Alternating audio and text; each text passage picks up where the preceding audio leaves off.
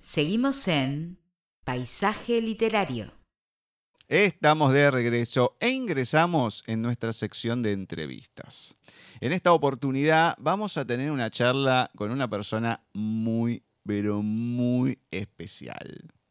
Él es hermano de un amigo, es el profesional, vamos a decirle así, de otro amigo, que hace muchos años en una entrevista estábamos charlando con Francisco Rullán Ferrer, el dueño, el creador de Ediciones Russer o Russer, y estaba escuchando otro amigo, José Ángel Graña Abad, y cuando dijimos todo el nombre completo de Kiko, dice, qué casualidad, o sea, yo tengo mi astrólogo de hace más de 30 años que se llama Pedro Rullán Ferrer. ¿Lo conoces? ¿Tiene algo que ver? Sí, sí, sí, sí, lo conozco bien, es mi hermano. Y ahí no lo podíamos creer. Está bien, uno en Madrid, el otro en La Coruña, está bien, dentro del mismo país. Pero que tengan esa relación y que sean dos de nuestros amigos más cercanos relacionados con este programa es increíble. Pero después de tanto tiempo vamos a estar charlando con Pedro José Rullán Ferrer, astrólogo, psicoastrólogo, ya va a explicar el por qué y la verdad que mm, estoy muy, muy deseoso de hablar con él, de conocerlo de otra manera, de crear otro vínculo. Así que vamos a darle paso, vamos a darle la bienvenida y arrancar con este programa. Bienvenido a Paisaje Literario, Pedro. ¿Cómo va todo por ahí? Hola, buenos días. Muy bien, muchas gracias. Encantado de, estar aquí y de compartir con vosotros. Hola, Pedro, ¿qué tal? ¿Cómo estás? Hola, muy bien, muchas gracias. No, las gracias son nuestras para vos. Claro, obviamente. Muy bien. Un orgullo tenerte. Muy bien, Tenemos muchas gracias. Al famoso, por ahora le vamos a decir así, al famoso hermano de Kiko y al famoso astrólogo de José. Exactamente. siempre Kiko nos hablaba de su hermano, José nos hablaba de su astrólogo, no sabíamos que era la misma persona. Y un día entrevistando a Kiko, aparece José. Claro, yo, Francisco Rullán, y quedaba ahí, o Kiko y nada más. Y cuando le mando todo, dice, qué casualidad, yo conozco a mi astrólogo de más de 30 años, Pedro Rullán Ferrer. ¿Es algo tuyo? ¿Lo conoces? Y se empieza a reír, sí, sí, sí, lo conozco bien, es mi hermano. Y no lo podíamos creer porque si hay dos amigos, pero amigos, amigos que tenemos gracias a este programa es a Kiko y a José. Qué bueno. Entonces. Qué curioso, ¿eh? No, no, y, aquí se cierra el triángulo, ¿no? Pero totalmente. Totalmente. Y hablando, mirá que te han nombrado, bueno, más que nada José y todo. Y hace poco, que fue el cumpleaños de José, hablando, bueno, antes del cumpleaños, me te nombra y es como que me vino algo y me dice, tengo que entrevistar a Pedro. Listo, genial. Le pregunto a Kiko, sí, sí, genial, que esto, que el otro. Y bueno, y ahora sí, cerramos este triángulo, que es algo genial. ¿Cómo puede ser que en un programa dos personas que no se conozcan tengan un punto en común que justo es el hermano de uno, el astrólogo de otro, qué sé yo, y se enteren por un programa de Argentina. No, es una cosa increíble. es verdad, sí, sí. Otra que, el destino, los planetas. Bueno, acá tenemos todo. Así que vamos a empezar. Y la pregunta de rigor, aunque no, sea literaria, acá es todo lo mismo: literario, música, actor de doblaje, todo es la misma pregunta de, mm. inicio. Y en tu caso, ¿qué me podés contar de Pedro José Rullán Ferrer en la voz de Pedro José Rullán Ferrer. Bueno, pues te puedo contar que, que llevo muchos años eh, trabajando en la astrología porque a raíz de tener una problemática personal muy fuerte y tener un gran desengaño amoroso que me dejó en shock durante muchos meses, pues necesité ayuda y tuve la gran suerte de que mi madre pues estaba trabajando con la astrología, le encantó la astrología porque ella también se divorció y tuvo muchos problemas y buscó ayuda. Y la casa estaba llena de libros y de, de astrología. Al principio parecía que era una herramienta que usaba mi madre para darnos charlas, para que hiciéramos lo que ella quería. Pero justo cuando estás con problemas es cuando llaman a la puerta la necesidad de profundizar, de buscar preguntas, de hacerte preguntas, ¿no? ¿Por qué me tiene que pasar esto? ¿Por qué ha ocurrido? ¿Qué he hecho mal? Y ahí encontré muchas respuestas, sobre todo gracias a una astróloga, Liz Green, inglesa. Sus libros estaban traducidos ¿no? al español, yo los leía. Tenía una escuela de astrología en Londres y decidí hacer un curso en, en ella, en esa escuela, porque me pareció la, la, de todo lo que había leído lo que más me tocaba a mí, lo que más me...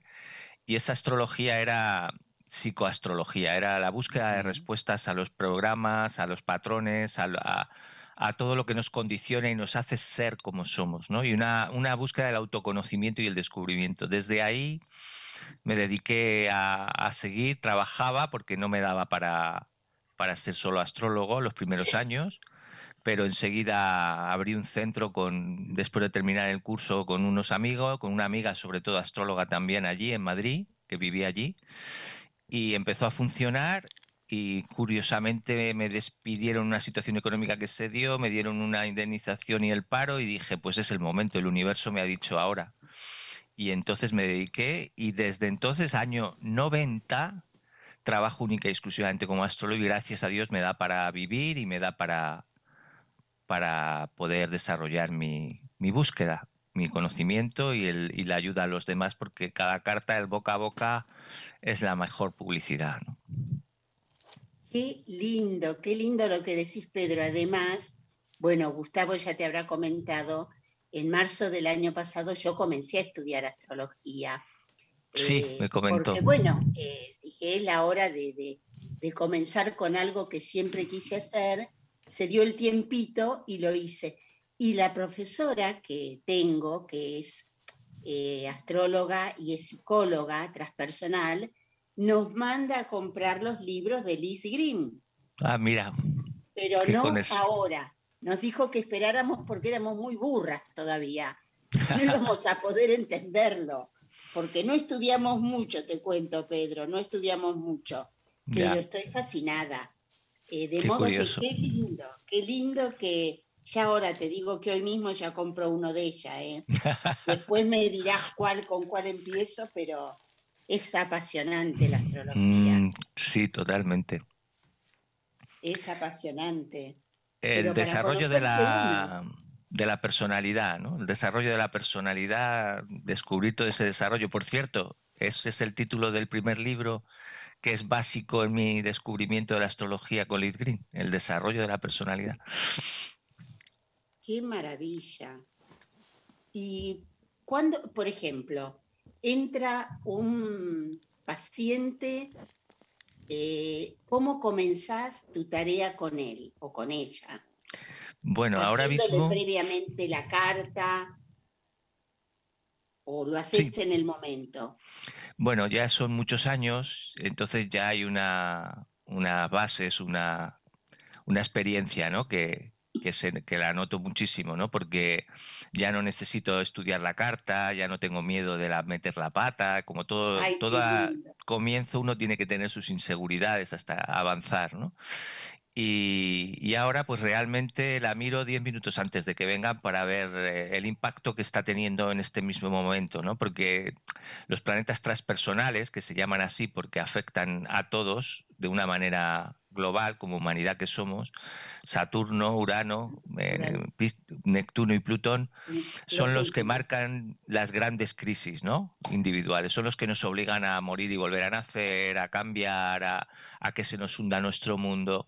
Entonces esos son los que miro para ver qué están afectando de la carta de la persona en concreto. Por eso ya puedo saber qué tipo de crisis está cuando llega, qué tipo de situación está viviendo, qué tipo de vivencia más poderosa está teniendo, si a nivel familiar, profesional, amoroso.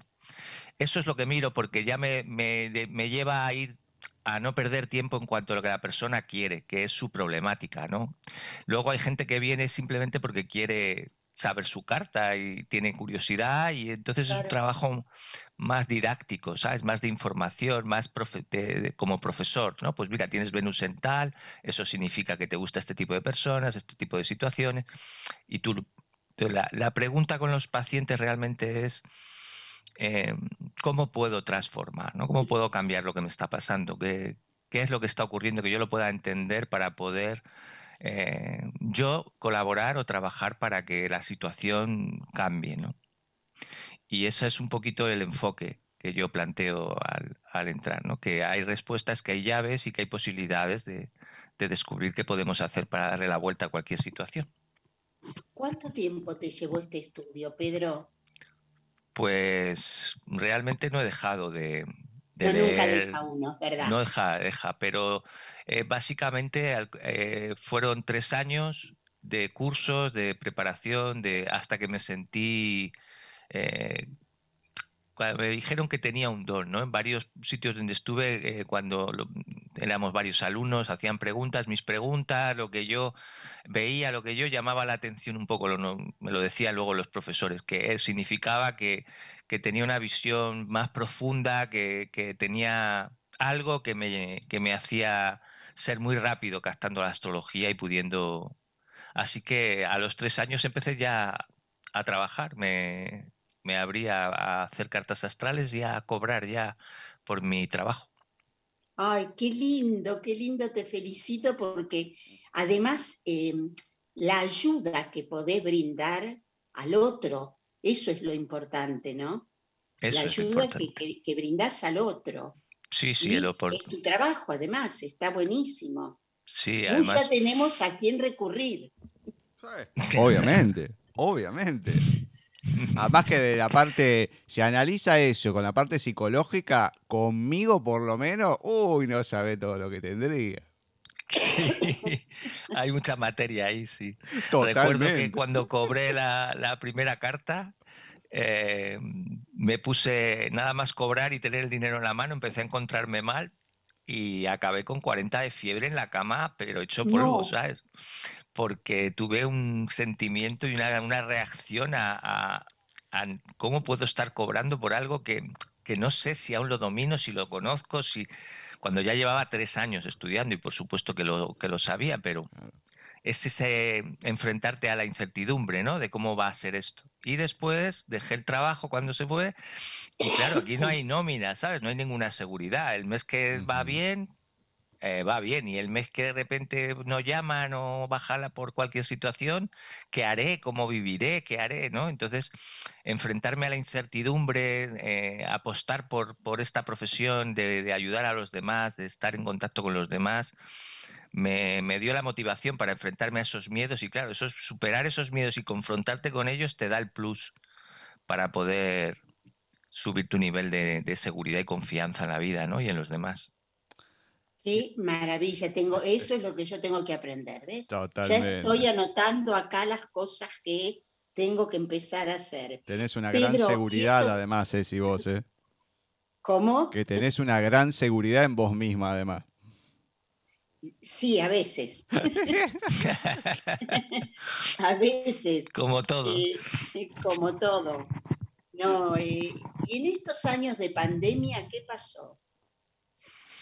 Muy buena pregunta eso. ¿Qué pasó? Eh, nosotros los astrólogos, y hablo en plural porque como yo lo que vi me dio mucha curiosidad, entonces estuve investigando, mirando por internet otras opiniones. Y realmente, pues sí, todos coincidimos en que fue la triple conjunción, ¿no? Saturno con, con Plutón y, y con Urano, ¿no? Con, fue como un cambio en la humanidad, ¿no? La necesidad de romper el sistema de una manera brutal para que diéramos un cambio, ¿no? Eh, no sé si recordáis que en el 2000, en el 2012 hubo una hubo una idea de que los mayas decían que iba al fin del mundo y hubo hasta una película y luego no, no ocurrió, bueno, tuvo la crisis esta económica, pero había sido antes, en el 2008, 2010. Y no pasó realmente nada. Entonces llegamos a la conclusión de que había un baile de números, porque claro, predecir el 2012 hace 25.000 años o no era imposible, ¿no? Hace 4.000 años. Entonces, o difícil. Y hemos visto que justo coincidía que podía ser precisamente el tema de, del 2000, 2022, 2021, 2020, ¿no? ¿Y qué representa? Pues el fin del concepto de la humanidad como la entendíamos, la sociedad como la entendíamos, eh, las relaciones como las entendíamos, ¿no? Llevamos dos años de pandemia y todos hemos entendido lo de la distancia, lo de que no puedes estar encima igual que antes, que, que el, dominio de, o, el, punto de poder que ha cogido el Estado con las, obligando a las cosas. Bueno, pues una, una revolución que va a potenciar que la gente se una, que la gente se haga preguntas y que haya cambios más adelante mucho más importantes de los que ha habido hasta ahora. Qué increíble. Yo a veces me cuesta entender que un planeta, que un planeta pueda em, significar tanto para el ser humano, que puede incidir tanto en la humanidad. Es, como un, no sé, llamarlo milagro, eh, yo fui criada en la, en, la educación católica, o sea que estaba Dios por encima de todo. Entonces todo, bueno, obviamente que pasaron los años, ¿no? Pero eh, todo este tema de los planetas para mí es medio milagroso también.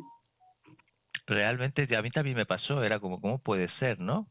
Que hasta que voy entendiendo que el universo está hecho desde mucho tiempo con la famosa frase de cómo es arriba es abajo, ¿no? De cómo es fuera es dentro. Entonces, los planetas están determinadamente colocados de una manera que hablan de lo que está pasando en, el momento, ¿no? Que, que si hiciéramos un estudio a lo mejor de, de otra cosa, ¿no? Del comportamiento de los animales en determinadas épocas o tal, también nos hablaría, que todo habla, ¿no? Lo que pasa que la astrología tiene primero el cielo, ¿no? Como, como escenario, las constelaciones. Y luego es que hace 12.000 años que se descubrió las primeras historias de astrología de los babilonios, ¿sabes? O sea, es que tiene una historia de, conocimiento de sabios, de personas en, en, la Edad Media. No había rey que no tuviera su astrólogo, ¿sabes? Era como eh, punto de sabiduría, ¿no? Ahora pues ha denostado mucho la, la ciencia y el conocimiento de la astrología, pero era sagrado y era reconocido como de una gran valía, ¿no? Y, realmente es eso, ¿no? Eh, todo habla, pero la astrología tiene una historia y un estudio de cientos y miles de personas sabias que lo han hecho, que hay toda una biblioteca, todo un conocimiento que nos permite poder hacerlo ahí y no con otras cosas que hablan, que no se ha hecho igual, también con el tarot que habla. Ajá, también, bueno, ahí también estuve indagando y estudiando también un poco. Y después me di cuenta que tiene relación una cosa con la otra, porque el eh, tarot, las runas celtas, que también indagué por ahí, eh, veo que, todo es, es algo maravilloso. Sí, todo está interconectado. Es, a mí me ocurrió lo mismo. Es, por un lado te uh. hace pequeñito, ¿no? Como Dios. Que, sí. Es un poco lo que les pasa a mis clientes cuando llegan a la carta, decir, se sorprenden, ¿no? Como, pero vamos a ver, todo eso está puesto ahí, pero ¿cómo puede ser? ¿Cómo puede ser que, que, yo, que he decidido esta decisión, que he tomado esta otra decisión en mi vida, que he elegido esta mujer, que he elegido cuándo quería tener hijos porque no quería, me digas que ya todo estaba ahí? ¿Cómo puede ser? Digo, mira, es tan sencillo como que repites el patrón de matrimonio de tus padres, por ejemplo.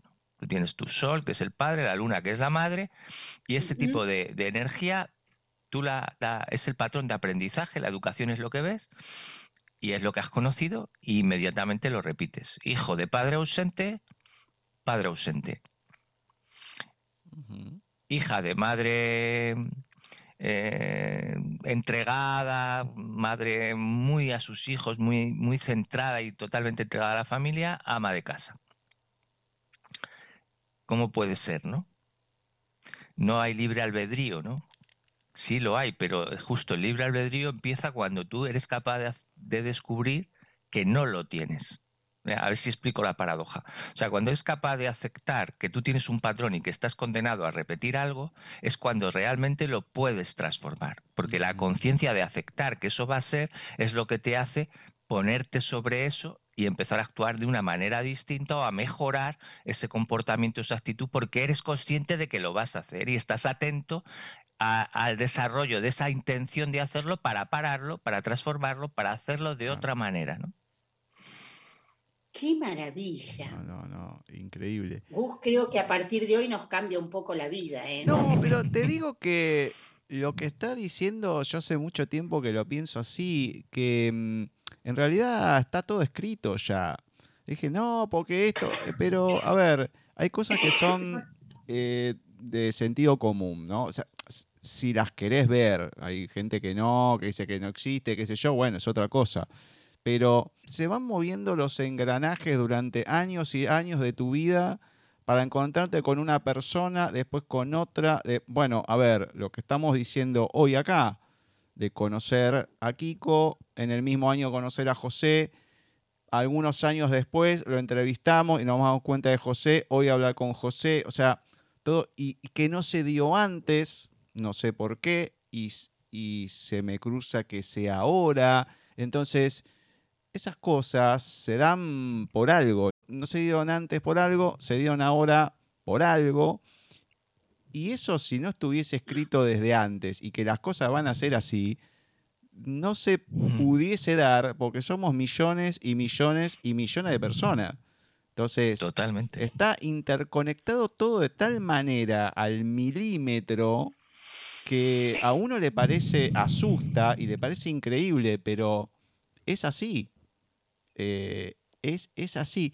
Y con esto, que uno está hablando, bueno, uno lo puede entender y todo, pero desde que vos empezaste hasta hoy, porque la astrología muchas veces fue tomada como algo, no sé si decir esotérico y todo, con los años se va cambiando la mentalidad, pero se tomaba como algo, y si nos vamos para atrás cada vez más, no te digo al, grado de satánico, pero no, que esto no, no, era tomado como una ciencia, que en realidad lo es, por todo el análisis que tiene y lo que significa para poder conectar, eh, tener conocimiento de todos los planetas, de las casas, que una, sé si me estuve explicando algo y no entendí tres pomos eh, y demás, entonces es una ciencia. Entonces, la recepción con la gente en ese sentido, cómo fue cambiando hasta el día de hoy y si es que hay un cambio, si hay, si la gente es receptiva al tratamiento que, así astrológico mezclado con la psicología y demás, o sea, y la gente cuando va, si va es porque tiene la intención de ir, ¿no? Pero esto que comentabas, que vaya, vos le empezás a decir cosas y demás. ¿Cómo le pega también eso a la gente de entenderlo? Porque a veces va uno porque le dijeron, porque una amiga me dijo, un amigo, no, porque lo vi, que me interesó, no sé, me llamó la atención, lo que fuese. Entonces, ese, eh, la gente en general, la sociedad, cómo fue tomando y si fue cambiando el tema de la astrología y la gente que va cómo reacciona al tratamiento, a la terapia, como le quieras decir, cuando empezás a tratarlo. Pues realmente sí ha habido un, gran cambio. La astrología se miraba como, pues como en los, en los, programas, las revistas, como algo más superficial para, para, adivinanza, para ver si me voy a cambiar de casa, para ver si me va a tocar la lotería, para... Eh, ha habido una evolución gracias a, muchos buenos astrólogos y, el conocimiento más científico. últimamente hay en, Internet, gracias a Internet, ¿no? Y grandes astrólogos que, tienen miles y miles de seguidores porque hablan y dan sus versiones ¿no? sobre los tránsitos, lo que pasa en el momento y, los signos y de tal. Y sí ha habido una evolución muy importante. Cuando eh, los clientes vienen y, y ven la mayoría que, que lo que aparece en, sus cartas tiene un sentido, tiene una O sea, no lo ven incoherente, no es algo que tengas que creer como fe ciega, ¿no? Sino que de repente, por poner un ejemplo, una persona que tiene la Luna en, conjunción con, con Plutón y que tiene Marte a 5 grados de esa conjunción Luna-Plutón, eso eh, se llaman direcciones secundarias, moviendo Marte un grado por año, contando que cada grado es un año, esos cinco grados de diferencia donde está Marte a donde está Plutón-Luna son cinco años. Cuando a los cinco años llega Marte a esa conjunción Plutón-Luna, hay un trauma brutal en la persona. Marte representa el choque con la realidad que significa Plutón-Luna, que es destrucción de mi familia, rompimiento ahí, o puede haber un divorcio, una muerte de uno de los padres, un, choque tan brutal que representa por, inmediatamente el bloqueo emocional de la persona. La consecuencia de ese bloqueo es que le va a impedir abrirse emocionalmente hasta que no tenga una seguridad absoluta de que no va a haber muerte. Eso es imposible, porque la muerte nadie la controla y la muerte puede ser incluso la separación o que una pareja se va con otra o que simplemente se va, ¿no? No que tenga, tenga que morir. El resultado es que siempre va buscando relaciones de seguridad donde se vuelve a repetir justo lo que no quiere, precisamente porque no lo enfrenta, porque lo quiere evitar. Es como el poder del ego que dice, no, a mí no me va a pasar lo mismo que a mi madre. Por ejemplo, yo no voy a ser como mi madre ya has, ya has decidido que vas a ser casi igual que tu madre, porque teniendo el 50% del ADN de tu madre y teniendo la influencia de tu madre absoluta en tu vida a través de la educación, las vivencias y lo que pasa, si no reconoces que te pareces a ella, no lo puedes transformar. Entonces lo que haces es comportarte externamente de una manera distinta, pero internamente con la misma fuerza y el mismo comportamiento que tu propia madre, ¿no?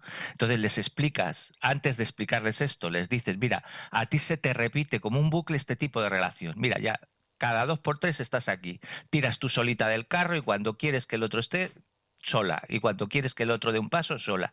Entonces, en ese momento abren, dejan las dudas, dejan, sienten que hay alguien que está viendo algo con una radiografía que, que tiene sentido, que tiene coherencia.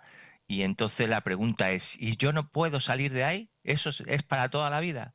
Es decir, no, justamente en el mismo momento que tú aceptes que eso es verdad y abraces a tu madre a la cual rechazas, estás aceptándote una parte de ti, en ese momento la transformas, el amor entra en la parte oscura que no quieres ver de ti y la puedes empezar a sanar y puedes empezar a reconocer que tu madre realmente no ha sido tan devastadora, sino que incluso desde la astrología kármica, que esta es otra astrología, que es una astrología que cree en la reencarnación, en vidas pasadas, y que nos podría hacer sentir el sentido del sentido espiritual de esta vida, has elegido a esa madre para que te rechace en un sentido afectivo que no te quede más remedio que no poder tener una relación afectivo emocional buena, serena, tranquila y llegues a preguntarte qué me pasa y por eso estás hoy en mi consulta. Porque te estás preguntando qué pasa con mi vida. Gracias a que tu madre no te ha permitido tener una estabilidad ahora vas a convertirte en tu propia madre. ¿Qué significa eso?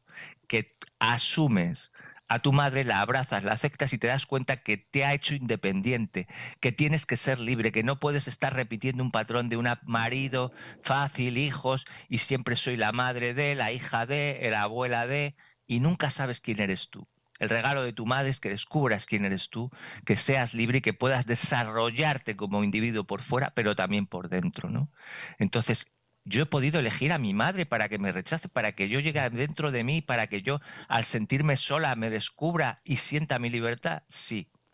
Y en ese mismo momento lo que tienes es que agradecer a tu madre su existencia, porque a lo mejor la vida desgraciada de tu madre que te ha dado es su propia desgracia, su propia infancia y todo lo que ha vivido mal, para ayudarte a ti en tu transformación, ¿no? Y ahí se abre la posibilidad de una sanación, porque la persona si siente por un segundo, aunque solo sea un minuto, un sentimiento distinto hacia la madre que ha rechazado siempre y tiene un segundo de admiración, eso significa que tiene un segundo de orgullo de su madre. Eso significa que se siente orgullosa de sus raíces, de ella misma, de su vida, de su sentido de haber sido traído a esta vida y cambia un sentimiento que era horrible hacia ella misma y se convierte en un sentimiento de aceptación, de amor, de una mayor sensación de sentido de su vida. Claro, eso es una sanación, ¿no? Qué lindo, qué lindo, Pedro. Yo me imagino que la gente además ha de volver a tu consulta. Sí, sí vuelven, sí. La mayoría, incluso muchos, pues ya deciden pedir citas con, con meses, un mes o lo que sea, pero muchos se han olvidado de mí en un año y de repente vengo a su cabeza y me llaman y dicen, no sé por qué me has venido a la cabeza. Y he dicho, pues voy. Y entonces nos ponemos a hablar y sale, porque le he venido, ¿no? Justo está a punto de, romper con su pareja, pero no sabía que, que, era tan grave, descubre lo que está pasando y puede tener una perspectiva, ¿no? Siempre colocar fichas, ¿no? Como me han pasado cosas, traigo aquí unas fichas descolocadas y gracias a la carta astral voy a poder ordenar mi caos, mis fichas me prometo a mí misma y les prometo a ustedes dos que este año me pongo a estudiar firmemente. Dejo de no estudiar. Hombre, así nomás, teniendo tú la capacidad que tienes, puedes ayudar a tanta gente, puedes ser una herramienta en la cual puedes ser tan útil, no solo ayudar a la gente personal, sino que es que te implicas con el colectivo. Porque tenemos que subir el nivel de conciencia de la humanidad. Los cambios en la humanidad tienen que ver cuando hay una masa crítica que ha alcanzado un nivel de conciencia que quiere un cambio y que ya no acepta mentiras, ni engaños, ni manipulaciones, ¿no? Ahí se produce un cambio. Y necesitamos gente como tú. Qué maravilla, Pedro. Y eh, además, yo creo que una persona que tiene un problema, y de ahora en más ya lo voy a comentar, eh, no ir solamente a un mero psicólogo que, bueno, yo, yo fui dos veces, ¿no?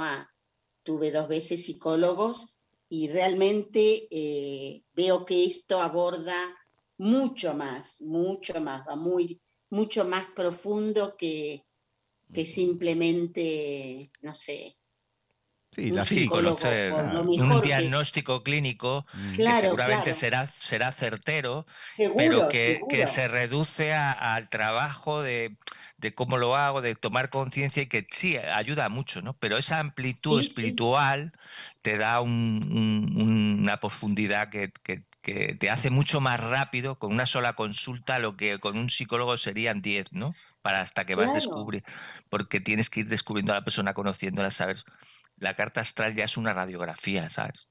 Claro, claro, claro. Qué, qué maravilla. Y a través, a través de los años, las décadas, las problemáticas se van repitiendo o vas viendo que hay variantes acorde a las décadas a veces, pues siempre a nivel cultural uno lo puede ver, ¿no? En la música, en la pintura y todo, como que en cada década se va marcando y va habiendo cambios significativos. ¿Acá vos lo ves esto o siempre se va repitiendo las mismas cosas, obviamente todo distinto, ¿no? O se va viendo que va pasando el tiempo y bueno, esta problemática es como que se implanta en un determinado tiempo y esta en otro y así. Correcto, sí. Y además a veces se da la situación de, crecimiento a nivel colectivo, que es eh, lo que tú me estás queriendo decir, esa evolución de, de las de las épocas, de los gustos, de vas eh, teniendo una influencia totalmente de eso, ¿no? Y luego la, parte personal tuya, ¿no? ¿Dónde encaja tu, tu, evolución personal con la evolución del colectivo, ¿no? Cuando estás en armonía con la evolución de, la humanidad, con tu evolución personal, ¿no? Y ahí eh, se dan muchos casos donde las personas pues eh, abren gracias a, la influencia del colectivo, de lo que la sociedad les pide, pues bajan a ver qué me pasa, por qué no estoy yo conectando con lo que este momento está pidiendo, con lo que la gente está sintiendo, y ahí es cuando pueden abrir una puerta para entender por qué están bloqueados con respecto a esa evolución del colectivo. Y al revés, ¿no? A veces el colectivo es el que te, te coge y te eleva la energía, te hace entender y montas en ese viaje, ¿no? Porque nunca se repite cíclicamente lo mismo, ¿no? Lo que se repite son los ciclos más personales. ¿no? A nivel colectivo, cada, cada década va, abriendo puertas y vivencias que no tienen nada que ver con lo que era hace 50 años, 80, 90, ¿no? La mente, la personalidad, el pensamiento liberal, todo así, ¿no? Y viste que en varias disciplinas el año se va tomando de diferente manera. Bueno, en lo que son los, los signos, es a partir de marzo que empieza Aries, bueno, calendario chino, es por esta, sí, en febrero, el año calendario empieza en enero, etcétera, etcétera. Para ver este año, lo que está aconteciendo y lo que va a ir pasando y demás, se toma desde enero a diciembre. ¿Cómo es que se ve eso a nivel general? Sí, se toma desde enero.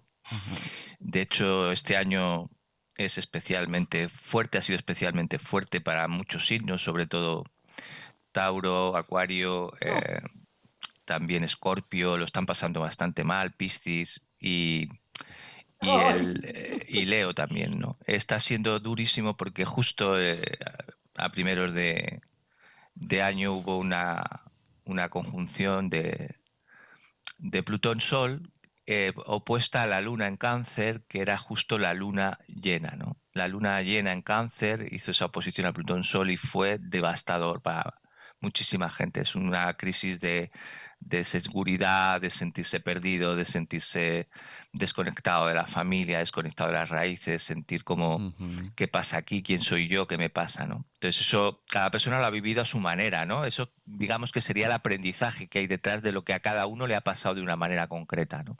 Pero todos lo han vivido. A partir de ahí el astrólogo va viendo los planetas eh, cómo van a, dónde están colocados y cuáles los lentos, ¿no? Porque un planeta lento, pues a lo mejor se mueve en un año simplemente 10 grados, 9 grados, 12 eh, grados.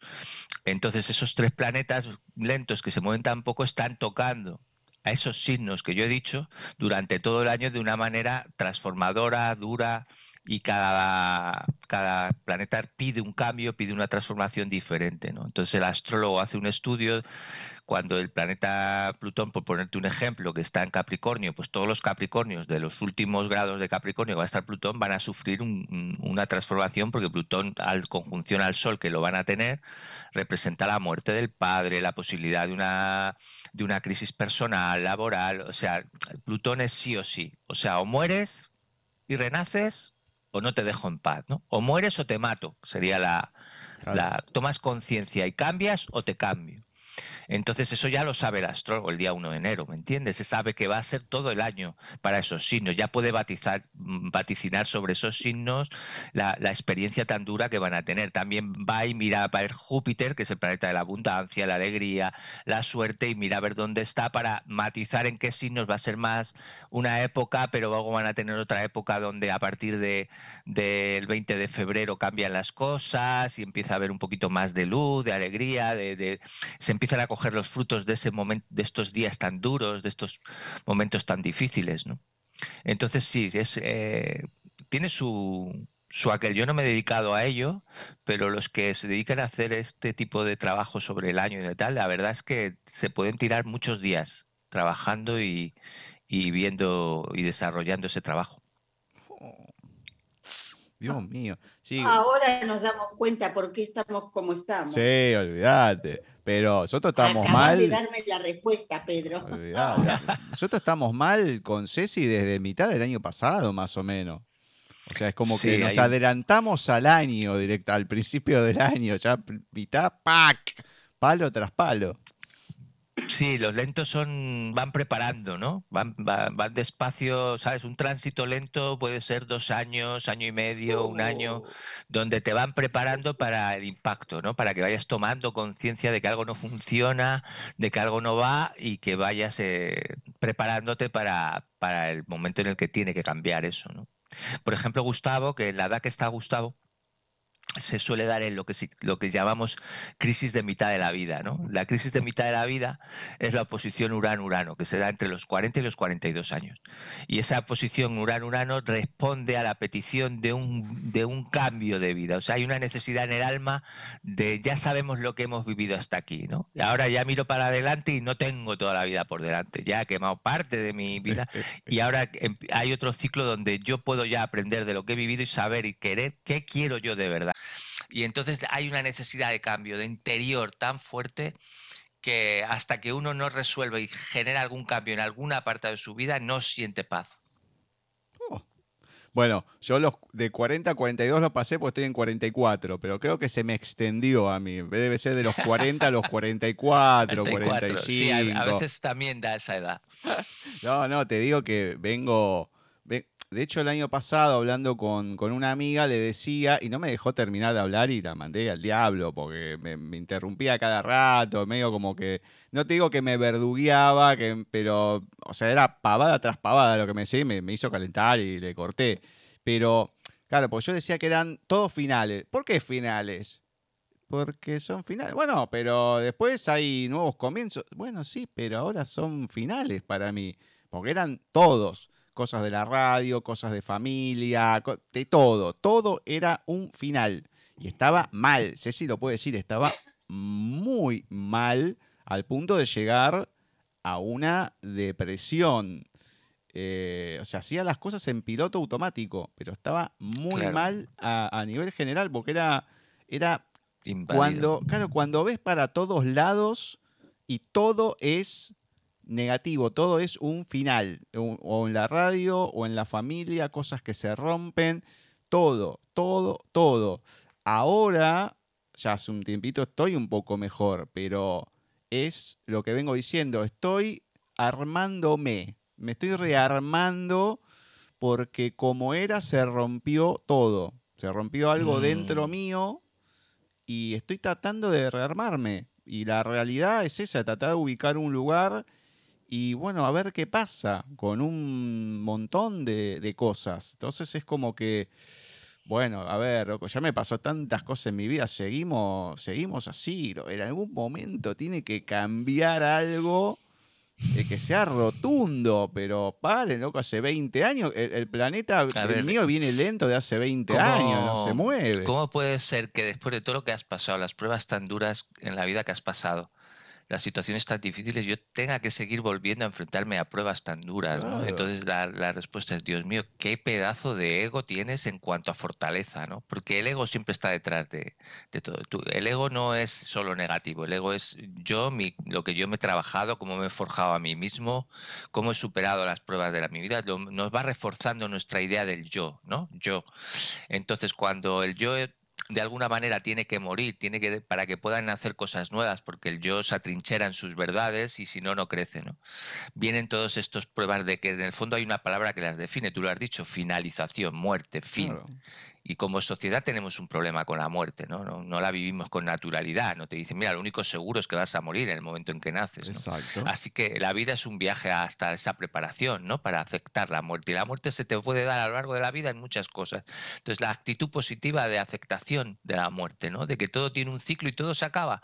Y cuando acaba empieza algo nuevo, ¿no? Entonces, tienes que hacer el duelo, saber despedirte y la positividad y la mente fuerte para confiar en lo que viene, porque viene algo que, todo, que es la teoría del caos. El caos es que está destruyendo todo, pero yo no entiendo nada. Y la teoría del caos es que cuando llega el caos realmente no es el caos, es que el nuevo orden ya está instalado y yo lo miro desde mi viejo orden. Y desde mi viejo orden no entiendo nada, porque es un nuevo orden, una nueva forma de funcionar, una nueva forma de relacionarme, una forma nueva de que me ocurran las cosas. ¿no? Vas hacia un lugar diferente que te da miedo, que no, no estás seguro, que no te quieres confrontar, y entonces vienen los golpes aún más, más duros. ¿no? Es aceptación y eh, observación del nuevo orden, o sea, cómo van a ser las cosas ahora, qué está pasando. Vale, me desprendo de todo y, ¿qué hago? ¿Qué soy? ¿A dónde voy? Ese instante de incertidumbre, de muerte, ¿no? Es el que intentamos evitar y es el que, solo teniendo la valentía de enfrentarlo, haría que desapareciera todo nuestro caos en un momento.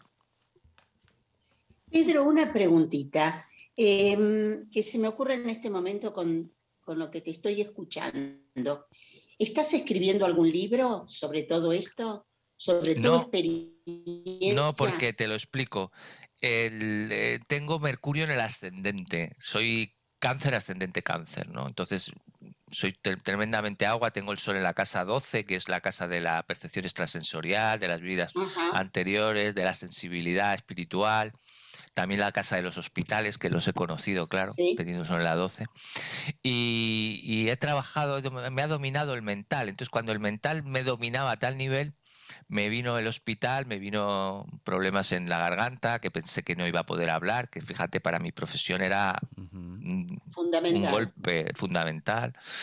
eh, tuve cáncer de lengua, me tuvieron que cortar un trozo de lengua, era como, ya está bien, ya qué más necesito. O sea, ¿qué necesito yo para saber que tengo que parar mi mente de parar la cabeza, parar la comunicación intelectual y abrirme a la emocional, donde tengo una armadura desde pequeño que no.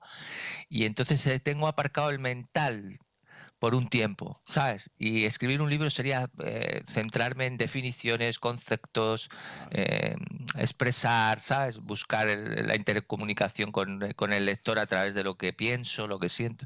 Y por ahora no, no estoy en ello, ¿no? Hasta que me pase un tiempo porque me parecería interesantísimo todo lo que estás comentando, eh, que, lo, que la gente, que nosotros lo pudiéramos leer, sería maravilloso, porque, eh, no sé, se me ocurrió, así que pensalo, por favor, tenés a tu hermano que te lo evita. Este, en casa del herrero. Muy bien, muchísimas gracias, Cecilia. Muchas gracias. Ahora, algo que se me cruzó también, no para la controversia lo digo, ¿no? Sino a lo mejor una complementación o a lo mejor no se toma en cuenta, porque uno muchas veces, eh, acá en Occidente, tenemos más en cuenta lo que son los signos zodiacales y demás.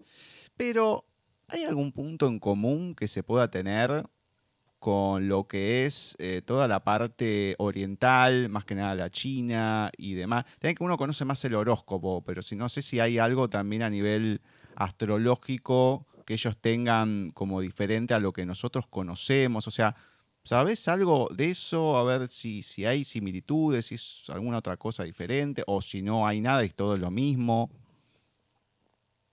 A mí, eh, cuando empecé a estudiar, la búsqueda de estudiar astrología me llamó mucho el, conocimiento a, todos los niveles, ¿no? Hice cursos de, de cábala, de tarot, de, de, de I Ching, que sería para que el I Ching eh, sería lo más parecido a la astrología, ¿no? Desde el punto de vista adivinatorio, pero también de, de, darte el mensaje de transformación y de lo que te está pasando, ¿no? El I Ching me encantó, me pareció maravilloso también, ¿no? Y pues luego mucha filosofía zen, mucho... Ahí, eh, al final todo está unido, ¿sabes? De cada de cada técnica, de cada ciencia te aporta algo, una visión diferente de ver en el fondo lo mismo, ¿no? El orden del universo, el que todo te, habla y el que mm, tienes que alcanzar el equilibrio y la paz dentro de ti, ¿no? Tú no puedes estar buscando la paz fuera cuando la sociedad busca la, la sociedad es un reflejo de los individuos que, estamos en ella, ¿no? Y los conflictos que hay no eh, son la realidad, o sea, por eso cuesta tanto aceptar, pero esta es la realidad de todos los que vivimos en el planeta porque hay unos que tienen más conciencia y otros menos. Pues sí, así es. Y hay unos que viven aquí dentro de la tierra más en el cielo y otros más en el infierno.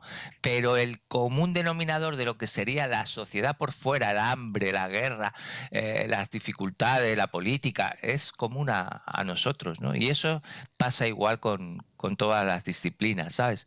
Todas hablan, todas buscan esa paz interior, ese equilibrio que, que es el que va a cambiar realmente la sociedad, ¿no? Porque ya no buscas las cosas fuera, ya no buscas que te quieran, ya no buscas expectativas de que te salga un buen trabajo, de que te, te das cuenta que tú eres el creador, que tú armonizas, colocas y solo tienes que esperar que la manzana caiga. La manzana cae cuando está madura, ni un minuto antes ni uno después, porque si subes a comerla verde no te deja el mismo sabor de éxtasis que es darle un mordisco a una manzana madura. Y la manzana madura cae cuando el manzano dice ya, ahora, porque él lo sabe mejor que tú porque es su fruto, ¿no? Entonces te preparas para que llegue ese momento para ti de que aparezca, de que de lo que estás, el sueño por el que estás trabajando se materialice y aparece solo. No hay esa lucha constante de buscar fuera objetivos, es del ego, es del yo, del de las carencias, de querer ser bueno, especial, distinto. Cuando te amas tú, cuando te valoras tú, cuando encuentras ese equilibrio contigo, es curioso, pero todo se armoniza a tu alrededor. Hay algo hace dos años que nosotros tenemos una... A ver, yo la conozco por Ceci. Es una persona que yo quiero mucho, aunque muy poco me escribo, que es astróloga acá de Argentina, Norma Ciarlantini, La hemos entrevistado hace muchos años y demás. Entonces a veces uno la saluda por fin de año y demás, todo. Mm. Y a veces se fija, se quiere fijar, bueno, me dice y todo. Y en un momento me había dicho que a los 45, pero esto te estoy diciendo tres o cuatro años atrás, Que yo iba a experimentar como la salud plena, qué sé yo, lo de la vista y todo a los 45 años. Bueno, está bien, eh, siempre digo lo mismo. Vamos a ver. yo, No puedo esperar, o sea, falta un montón, no puedo quedar sentado esperando. Y mm, uno va viendo, vos decís, bueno, cómo puede venir, qué sé yo, y lo dejas ahí, pero no le prestas atención porque si no me vuelvo loco. Y hace muchos años atrás, una vidente me había dicho, no, sí, cuando, a ver, me dijo algo, yo no lo tomé tan en cuenta. Cuando estés estudiando algo, porque me dijo así, cuando estés estudiando algo vas a recuperar la vista y todo. Bueno, cuando lo conté dice, bueno, ¿te pusiste a estudiar? No. Dice, no, pero ¿cómo? Y, pero, a ver, qué sé yo, o sea, me dijo eso, y, pero no me dijo ni cuándo, ni en qué tiempo, ni nada. Digo, me voy a poner a estudiar ahora, ¿qué? O sea, eso va a llegar con el tiempo cuando tenga que llegar. Y si llega, llegará. Y si estaré estudiando algo, estaré estudiando algo en el momento que sea por algo en específico. No porque Esa me ponga a estudiar cualquier cosa. Porque- pero hay gente, porque a mí me lo ha dicho. A lo mejor a vos, te ha- bueno, porque vos se los decís de otra manera más precisa. Pero también a lo mejor te debe haber tocado gente así que capaz que le dijiste algo, lo quiso interpretar de otra manera y se puso a hacer algo que no era lo que tenía que hacer en ese momento. Sí, por supuesto, claro que sí. Y además, eh, claro, te estoy hablando después de, de más de 33 años de profesión. Claro, es que imagínate, y si te cuento cosas del principio, de cada, cosa que me pasaba de explicar la importancia de, de hacer un trabajo en el perdón a la madre, por ejemplo, y, y como ritual, pero como un ritual que busca tomar más conciencia, ¿no? Que pongas una vela, que la enciendas y pongas la carta que has escrito de, de encuentro y de, y de perdón con tu madre debajo, porque simboliza Sí. que durante los días que dure estará dándole luz, ¿no? A, esa, a ese perdón, a ese encuentro, ¿no? Y después, pues mm, ya la quemas o haces lo que creas y tal. Y entonces de repente, pues encontrarme gente que ve literal que dije que había que echarla al mar y meterse en el mar y casi ahogarse por tirar una vela al mar, que yo nunca dije el mar ni dije nada, ¿no? Y cosas de este estilo, pues, pues eh, literales que, que, que, que me han ido haciendo ser más preciso, más consciente de la persona que tengo delante, de cómo las toma y más preciso. Realmente me pasaron cosas de hasta donde devolví el dinero porque la persona no había entendido nada y decía que nada de lo que le había dicho había pasado. Es, eh, es eh, momentos donde piensas, pero estoy eh, donde quiero, te hace dudar, pero son parte del viaje, de los baches y el aprendizaje. ¿no? Hoy tengo esa formación que me permite mm, definir muy claramente a la persona que tengo delante, el lenguaje que entiende, el que quiere y hablar en su idioma. Yo tenía un ego donde yo quería que todos hablaran mi idioma, ¿no? Y que escucharan y me escucharan a mí. Ahora yo hablo mucho menos que hablaba, escucho mucho y, y eso me permite ver la persona cómo habla, cómo trabaja, cómo tiene colocadas las cosas y de esa manera, desde el respeto y desde donde está, me acerco en su idioma, ¿no? Y desde ahí ya no me ha vuelto a ocurrir. Bueno, pero eso también es porque yo creo que tienes un don especial eh, para captar al otro, para saber cómo es. Eh, si no, no lo podrías hacer. Por más astrología, psicología, hay un don especial, Pedro, en vos, no hay duda. Sí, me lo ha dicho No mucha duda. gente, es cierto, es No hay duda, no hay duda. No sé si es evidencia, ponele el nombre que quieras. Ujú, Ponele el nombre que quieras, pero está. Mm. Percepción, una sensibilidad que me da para captar, sí, claro, cierto. Y que- ya que estamos hablando de todo esto, a ver eh, si le podemos pegar o no. ¿De qué signo sos? Cáncer, ascendente Cáncer, cáncer. dijo. Ajá. Sí, Ah, no, cáncer, Hace cáncer. Un ratito, cáncer. Agua. Cáncer. Mm. Está bien. Sí, no, yo tanta gente. Eh, pasa que no me llevo bien con los de cáncer, pero por temas personales. Va, igual que con los de Capricornio, igual que con los de muchos otros signos, ¿no? Que me quedan pocos signos, pero cáncer he tenido No, una Acuario, suegra que. Acuario no se suele llevar bien con, con cáncer, ¿sabes? Porque son, son energías opuestas. Sí, sí, no, totalmente. Acuario es el desapego, soltar, la libertad, el propio espacio, y cáncer es con sus pinzas, los vínculos, eres mi familia, eh, estamos unidos, compartir a un nivel muy profundo, intenso. Entonces agobiamos a veces los cánceres, ¿sabes? A los acuarios. Les quitamos el aire y se ahogan. No, sí, a mí me, a mí me ahogaban, pero por el cigarrillo, no, no por otra cosa, pero bueno. sí, sí, sí, sí, sí.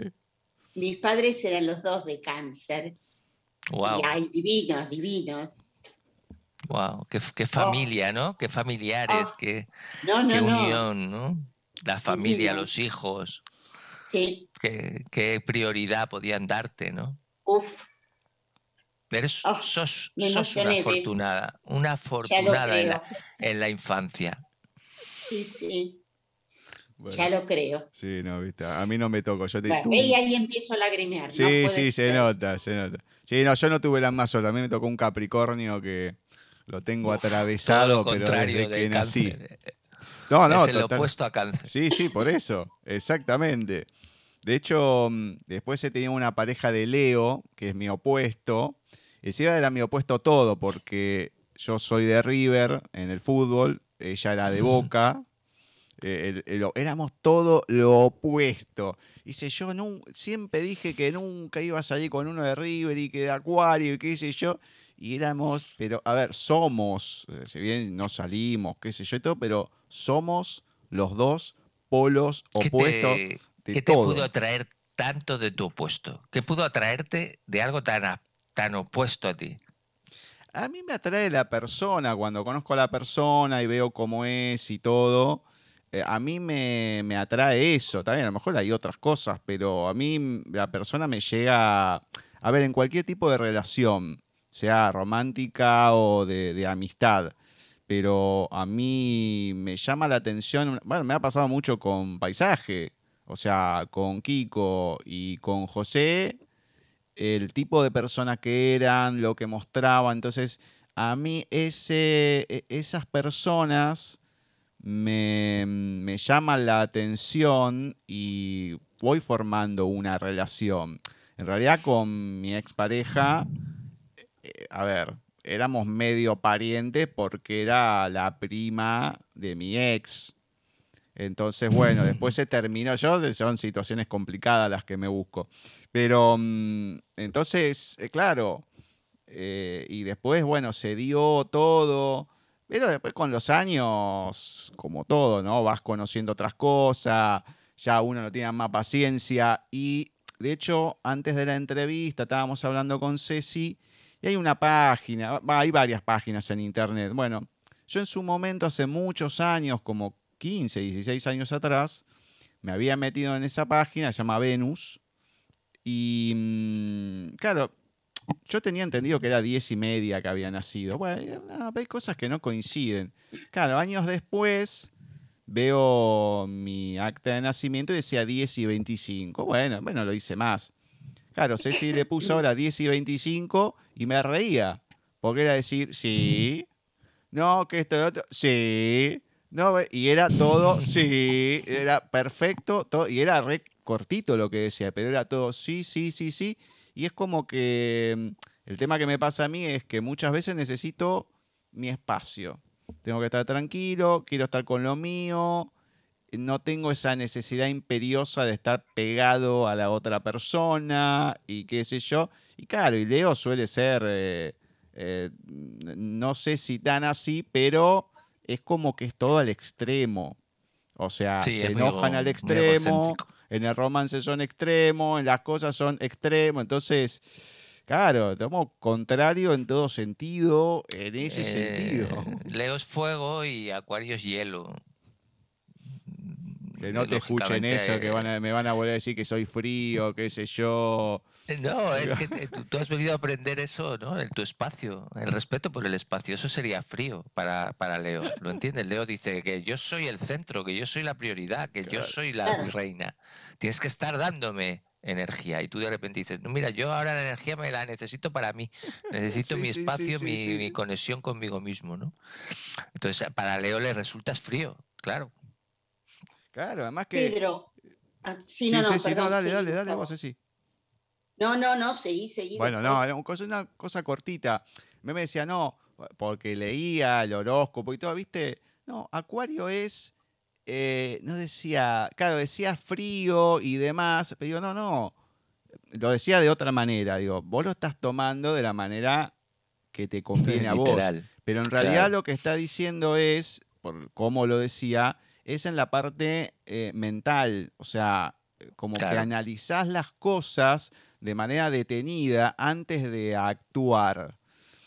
Y, y eso sí, soy así, o sea, no, no es que soy frío ante la gente o el sentimiento, puedo parecerlo por, por cómo soy y demás. Yo demuestro las cosas de otra manera, a lo mejor con un gesto, con otras cosas, que un poco lo que decías, que uno va repitiendo, vamos a decir, los patrones.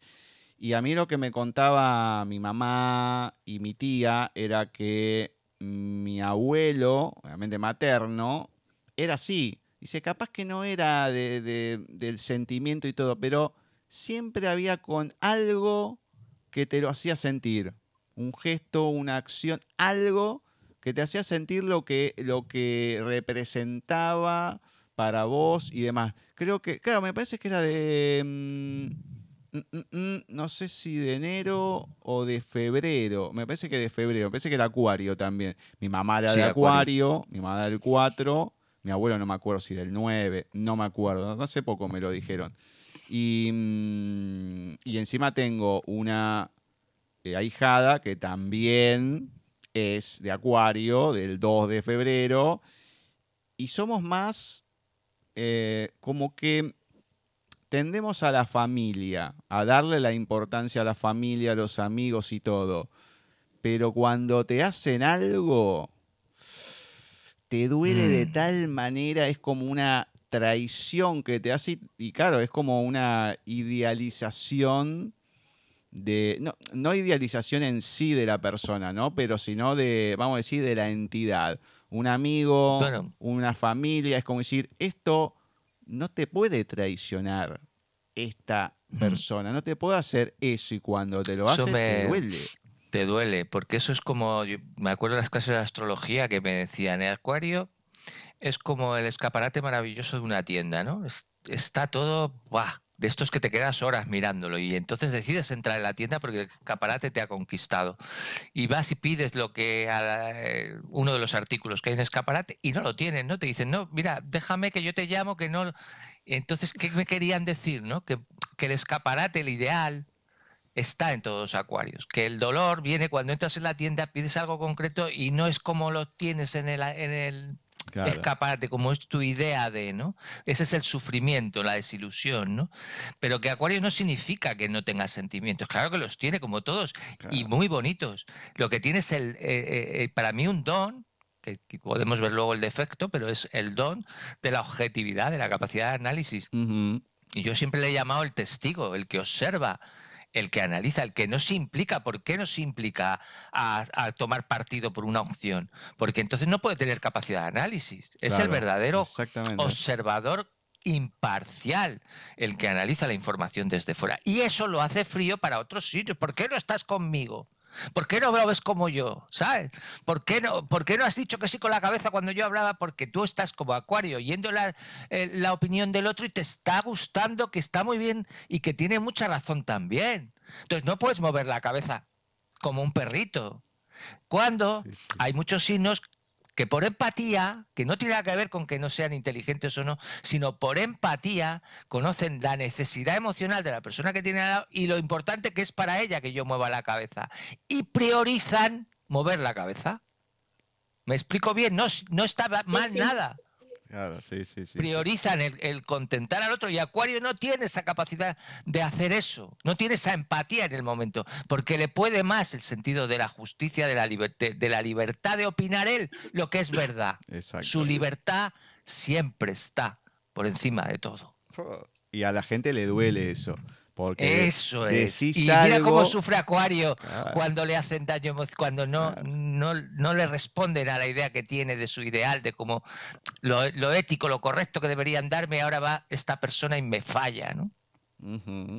Exactamente. Eh, volviendo a tus pacientes y a, tu trabajo, Pedro, eh, cuando comenzamos esta charla dijiste que 10 minutos o un momento antes de recibir a la persona, mirabas los planetas interpersonales.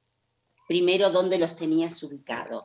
Viene una persona que no tiene su hora de nacimiento, o sea, que no podés saber cuál es su ascendente.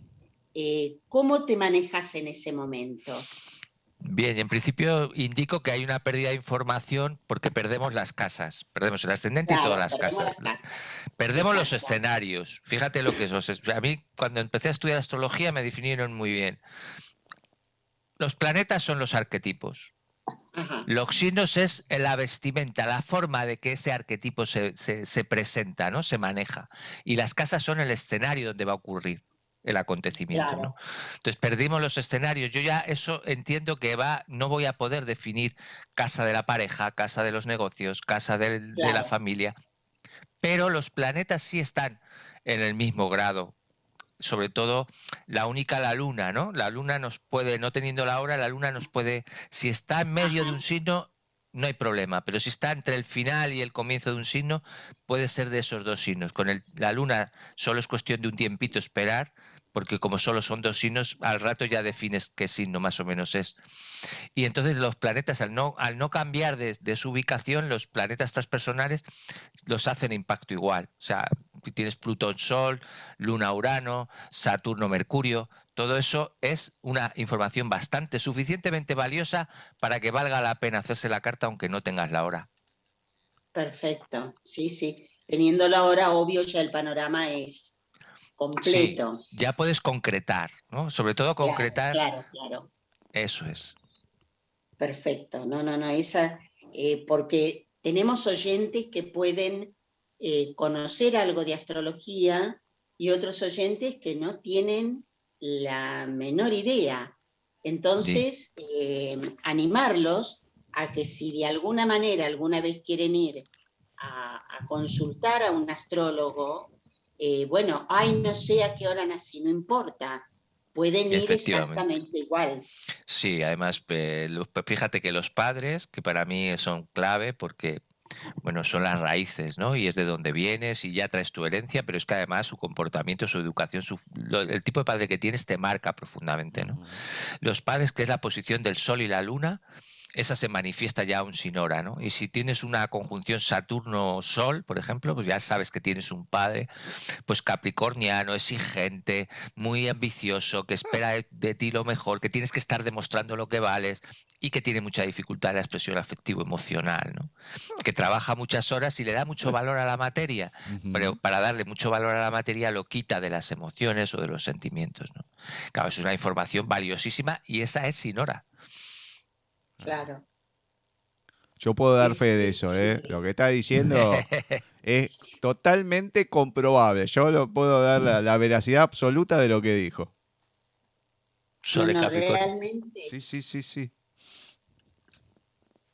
Es, maravilloso todo lo que se puede, todo lo que uno puede crecer como persona sabiendo todo esto.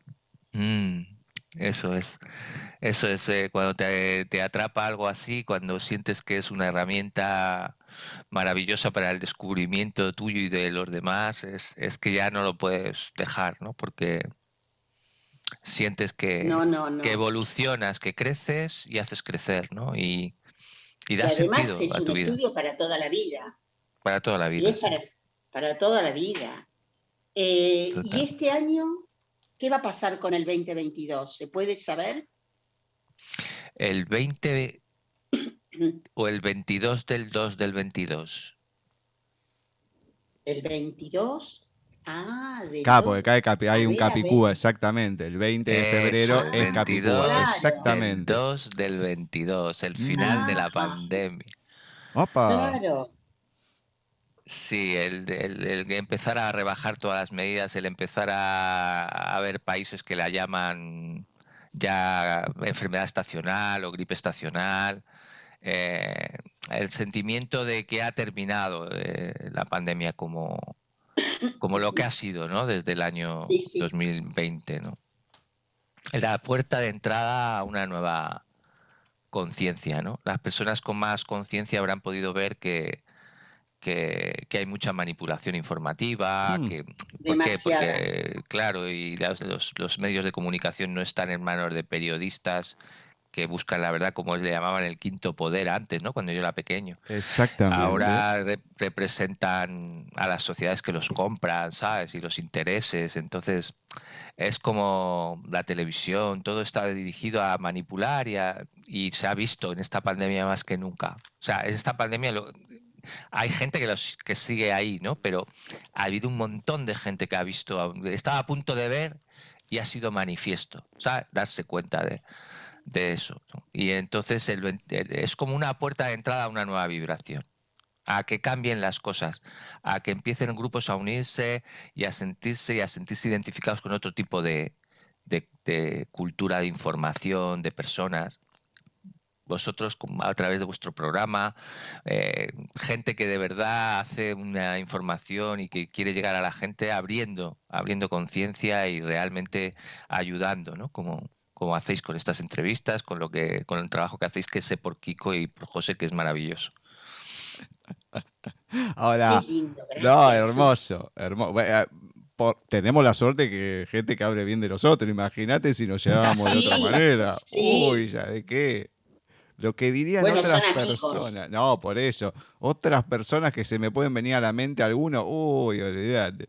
Menos mal que no se cruzó con alguno de esos. No, porque este paisaje te debe ser unos bueno, ahora, viste que siempre o, mucha gente mira los números, no me conviene acá. Bueno, antiguamente se decía, seguro que es así, que el 4 de julio, ya no me acuerdo de qué año, en Estados Unidos, cuando se realizó la independencia, la carta, todo, se buscó esa fecha específicamente por lo que significaba astrológicamente, etcétera, etcétera. Acá no se hizo y mm, eh, esta astróloga ahora, Ludovica Esquirru, que es la del horóscopo chino, que siempre nombra a Lichin. Lo que pasa es que nadie le pregunta de Lichin. Ella habla y demás, como que nadie sabe, entonces la dejan hablar.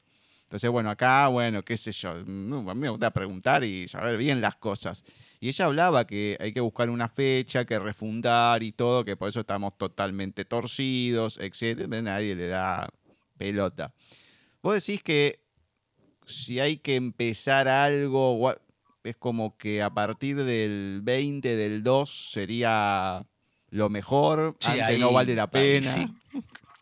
Realmente el 20 es astrológicamente el impacto del cambio de lo que empezó en enero, de lo que llevamos todo el año, estos dos años, ahí cambia la energía. Ahí ya va a una velocidad rápida, una ¿cómo puede ser? ¿no? Si hace un momento estábamos todavía peor, que es que ya está todo el mundo cansado, ya se encuentra todo el mundo a favor de, normalizar. Y luego el 22 del 2 del 22, numerológicamente, ¿no? Numerológicamente es una fecha clave, ¿no? De, de, de cambio, ¿no? Mm, a mí justo ayer se me vino a la mente eso, ¿no? No sé por qué decir, uy, claro, el, 22 del 2 es eh, Capicúa, decimos acá, no sé si allá seguirá igual, de la misma manera. Em, sería un palíndromo, como si fuera una poesía y demás.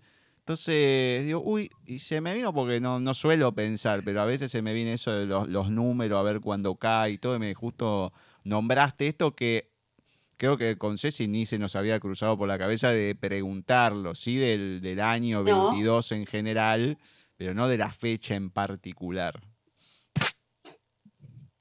Sí, el numerológicamente es eh, tremendamente armónica es el cero de, del comienzo, ¿no? En el tarot el cero también es el loco, en el sentido de que todo para los demás puede parecer loco, pero realmente es un cambio, un, punto cero. Un cambio, claro. Un cambio, un punto cero. Y está luego el, el dos como símbolo de, de unidad, ¿no? De, de representar que, que, que dos, dos unos se funden y, y funden el, y dos individualidades se unen y, el resultado es dos, ¿no? Es la suma de... El dos simboliza la dualidad, sabéis que, que el I eh, el, el Zen trabaja mucho con, con, con, el yin y el yang, ¿no? Claro. El yin y el yang eh, representan la dualidad, blanco y negro, ¿no? El 2 simbolizaría eh, la unión del blanco y el negro, ¿no? No, no, no verlo por separado, sino unido. Todo, toda sombra tiene luz, toda luz tiene sombra, ¿no? Cuando un árbol crece para la luz, tiene que crecer de raíz. Entonces descubrir la belleza de toda esta oscuridad que estamos pasando y toda, esta dificultad porque nos eleva el nivel de vibración y el. Y gracias a que hemos visto la, la oscuridad a un nivel tan evidente en muchos aspectos, vamos a poder eh, transformarlo en luz muy rápidamente.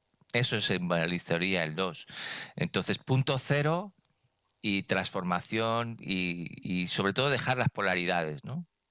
Eh, La lucha de bueno, malo, arriba, abajo, blanco, negro, se distorsiona un poco y ca- cada cosa tiene su parte buena y cada cosa tiene su parte mala a la vez, en el mismo momento. Es una... Sí, eh, no, perdón, estoy pensando en la carta, en el 2 de- del tarot, es un poco el equilibrio, ¿puede ser? Eso es el equilibrio, sí, sí, el equilibrio. El equilibrio de fuerzas, el equilibrio de dualidades. ¿no? Claro, Así qué es. maravilla, qué maravilla. Qué bien que podamos estar viviendo en épocas tan complicadas, pero a la vez tan transformadoras, ¿no? Y ser testigos de momentos tan cumbre, porque esto ha sido un pepinazo a nivel, un, un cambio, una, una vivencia a nivel humanidad, a nivel global, que no se recuerda, que no se conocía, ¿no? ¿no?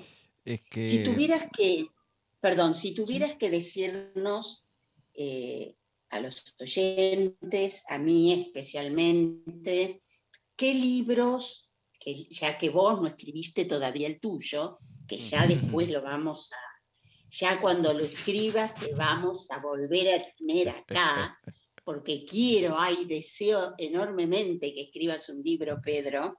Eh, con todo esto, más allá de la astrología, con todas tus vivencias, a partir de todo lo que, de todo lo que sabés, porque no es fácil encontrar a una persona que aúne todos estos conocimientos. Eh, porque si los libros de autoayuda y demás ya están medio remanidos la mayoría, Sí. pero que nos puedan dar, sí, no, no, ya en mi época los he leído, pero nunca más, Eh, que pueda dar eh, todo esto, yo creo que es importante, a lo mejor no para vos, pero sí para el resto de la gente. Escribirlo pensando en los demás. Eres muy persuasiva, ¿eh? Con tus planteamientos, la verdad que tienes razón. Claro, porque sí. no, no, no para vos, como, a ver, uy, voy a vender un montón de libros. No, no, no. Eh, va a ser algo muy bueno para, para el que lo lea. Sí, como sé que si... Kiko se va a ocupar fuera. de eso, además. Eh, sí, sí, sí, tengo buena ayuda ahí. Sí, como si lo leyeran, como si fuera, esto, esto es como echar semillas, ¿no? Eh, lo, importante, lo importante es que la que caiga en terreno fértil dé fruto, ¿no? Y aunque para ello tenga que haber 18 que caigan en roca, con Bueno, que no dos importa. personas que lo lean o 10 que les toque y les, y les ayude profundamente, ya ha valido la pena, ¿no? Por supuesto, claro que sí. ¿Qué libros que ya están escritos nos podrías sugerir? Si es válida la pregunta y puedes hacerlo, ¿no? Sí, yo lo que pasa que hace ya tiempo que, que es cierto que, que me he desconectado de la men- del mental, como expliqué antes, y entonces hace bien mucho tiempo que no, no me cae un libro bueno del nuevo nivel Claro. de, de comprensión. Y no, cuando te dije la- el desarrollo de la personalidad de Green es porque es un libro que realmente me marcó en el estudio y, la- y de la psicoastrología, porque es que te explica también la importancia de cada planeta, de cada signo. Es como un manual para entrar en la astrología, muy sencillo, muy de primero de Ajá. astrología, ¿no? Pero muy profundo y muy interesante. Y muy fácil de leer y a la vez muy enriquecedor. Perfecto. Sí, sí. Desarrollo de la personalidad de Liz Green. Liz Green, sí. Liz Green. Ya está ahí anotando, Perfecto. Ceci. Ya me la veo. No, yo voy anotando todo. Sí, no. Ya me la veo clase para mí es hoy después que clase, termine una la. entrevista. Sí, no, no. Hoy, hoy cuando terminemos la entrevista ya te veo yendo ahí a, a una casa conocida de toda esta temática comprando, a comprar el libro? Obviamente. no, y voy a retomar todo lo que no, lo que no repasé durante el mes de enero que fue complicadito. Ya, eso lo sabemos. Muy complicado. Sí, no, no, terrible. Desde el primero de, por lo menos a mí, desde el primero de enero, no, no me dejaron descanso ni, ni el primer día. Bueno, ya el 31 fue una porquería total como la terminé y como la empecé. Pero después... Así empezaste el año ya. No, no, terrible, pero bueno, a nivel personal, digamos, ¿no? Soledad, qué sé yo, todo. Pero mm, después ya el primero, uh, me llamo, bueno, que otra vez no tenía ganas de atender a nadie. Y ¡paf! Me tiran la bomba que falleció alguien. Uh, no te puedo creer. Y va. Y así. Dos, el tres, el cuatro. La muerte, la muerte ahí presente, ¿eh? No, no, en todo, todo este tiempo es, e, finales. es, increíble. Por eso uno cuando dice finales, cada dice, no, ¿por qué pensé? Y bueno, pero es la realidad. Yo lo que tengo es eso, soy fáctico. La realidad es esta. Y... hay que mantener la serenidad, Gustavo. Eso es, eso es el sosiego, ¿no? Que decía Santa Teresa, mantén el sosiego, ten fe y confianza. Pero es tan difícil cuando uno está mal de energía, cuando está sufriendo. Es bonitas las palabras, pero el trabajo es encontrar la fuerza para mantener esa fe y esa confianza en los momentos difíciles, ¿no? Es que, el sosiego y la paciencia. Sí, sí, sí, Como decía ya que la nombraste a Santa Teresa, la mm. paciencia todo lo alcanza. Todo lo alcanza, exacto. Y esto son pruebas de eso, ¿no? Absolutamente. No, no, totalmente. Tú que has, e que has superado tus problemas físicos, que has superado tu... Esta es un, tiene, ahí dentro tiene que haber un espíritu indomable, fuerte, trabajado, ¿no? Es conectar con él y volver a decir, esto es como todo lo que he pasado, una vez más superaré todo y estaré arriba. No, no, es que yo, a ver, desde el momento que eh, yo tengo el tema de la percepción también, y desde el momento que perdí la vista yo sabía que la iba a recuperar y, lo sé. Entonces me dicen, no, bueno, es la fe. No, no, no, no es la fe. Sé que lo voy a recuperar. Y, el día que lo recupere, le voy a ir a poner la tapa a tanta persona que me dijo, no, bueno, sí, vos, porque qué sé yo. Digo, vos vas a ver, cuando llegue el momento, yo, si el acuario tiene algo es que sabe esperar. Tiene todo guardadito ahí. ¿Y qué, qué es lo que, lo que tengo que aprender ¿no? cuando si pierdo la vista? ¿Qué es lo que me está diciendo el universo? ¿no? ¿Dónde tengo que poner la, la atención, la energía? ¿Qué, qué, qué, otros sentidos ¿no? tengo que potenciar? y, qué, qué, oportunidades me ofrece no tener la, la, vista, ¿no? La pérdida de distracción que a veces es la vista, ¿no? exacto. Y cómo me permite concentrarme en, otros sonidos, en otras percepción, otro lenguaje corporal. No sé, creo que es fácil hablar, ¿no? Cuando uno no la ha perdido, ¿no? Pero se trata de, de, buscar la oportunidad que me da cualquier cosa que me da. Cuando hablaba del 2-2, era eso, ¿no? Ver el 50% de dificultad y el 50% de oportunidad, ¿no? De luz, de, descubrimiento, de, belleza. ¿Qué tiene de belleza, no? Es que yo siempre, eh, siempre he dicho algo, cualquier persona que me conoce me ha escuchado la frase. Yo siempre tuve precisamente dos posibilidades. Había dos alternativas. Una era tirarme debajo de un tren o abajo de un tren, como le quieran decir, o seguir adelante. Y la primera para mí no es una opción. Entonces, siempre he dicho lo mismo. Entonces, es una hay que seguir.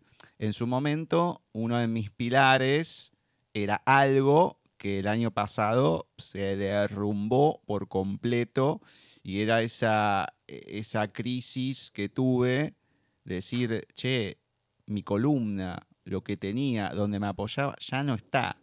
Me fui para el otro lado, me fui al precipicio y es, bueno, tendré que romper todo lo que tenía y armarme de otra manera. O sea, a ver, me fueron sacando todos mis sostenes, digamos, ¿no? Mi mamá, mi tía. O sea, no me dejaron solo porque es como que me, me aparecía algo, pero como más lejano.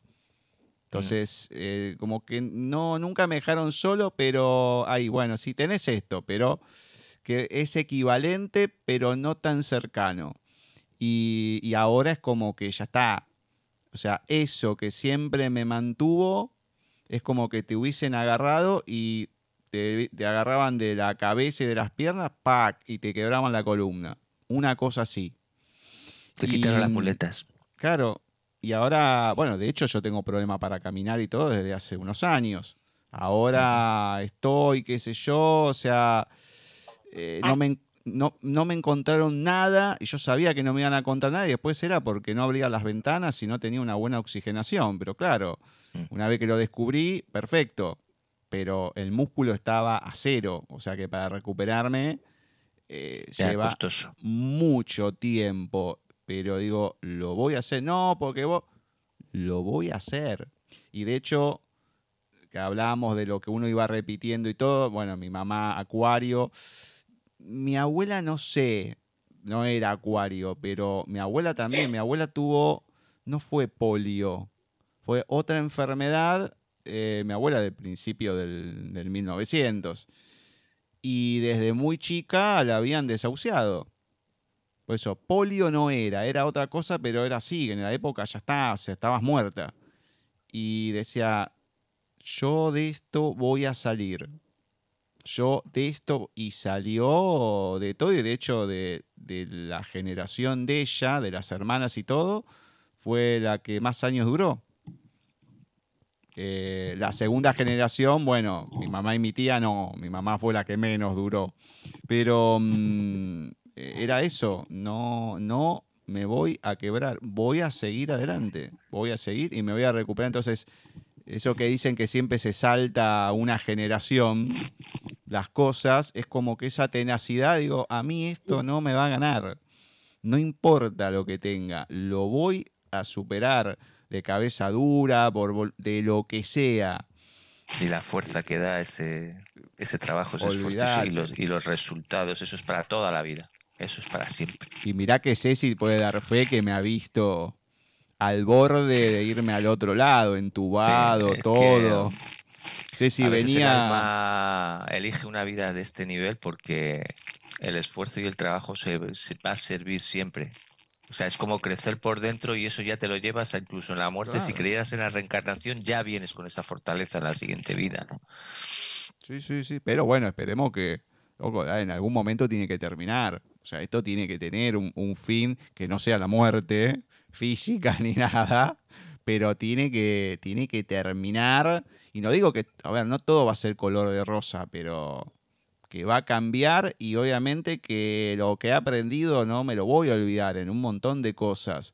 Pero también me ha tocado estar con, eh, a pesar de todo lo que he tenido y lo que tengo, me ha tocado ayudar a mucha gente que ni remotamente ha pasado por lo que pasé yo, pero bueno, viste, cada uno tiene su proceso. Y me ha tocado estar ahí, y si no hubiese pasado por esto, o sea, o en diálisis, o gente con trasplantada y demás, o sea, no me lo, capaz que no me lo hubiese cruzado nunca en mi vida. Entonces, bueno, también es esa cuestión de ir, lo que decía al principio, ¿no? Ir cruzándote con la gente de determinada manera, porque algo, algo hay que dejar o algo te tienen que dejar, no solamente las situaciones, sino las personas. Y un ejemplo de, de- fortaleza, de superación, de no tirarse a las vías, como decías, y de demostrar que se puede, que se puede superar cosas tan, tan duras y tan difíciles, ¿no? Yo también he pasado una prueba muy difícil ahora en enero, y, eh, igual que vosotros, y fue la... Estoy casado con, con tres hijos, pero dos son del anterior matrimonio de mi mujer y, y son jóvenes, tienen 22 años y 24. Y fue la muerte de su padre, del padre de ellos, que fue muy duro para ellos. Tan jóvenes perder a su padre es muy duro, coincidiendo con que había cogido el COVID y tenía esa debilidad Ah. tan brutal que te deja, que te deja por los suelos.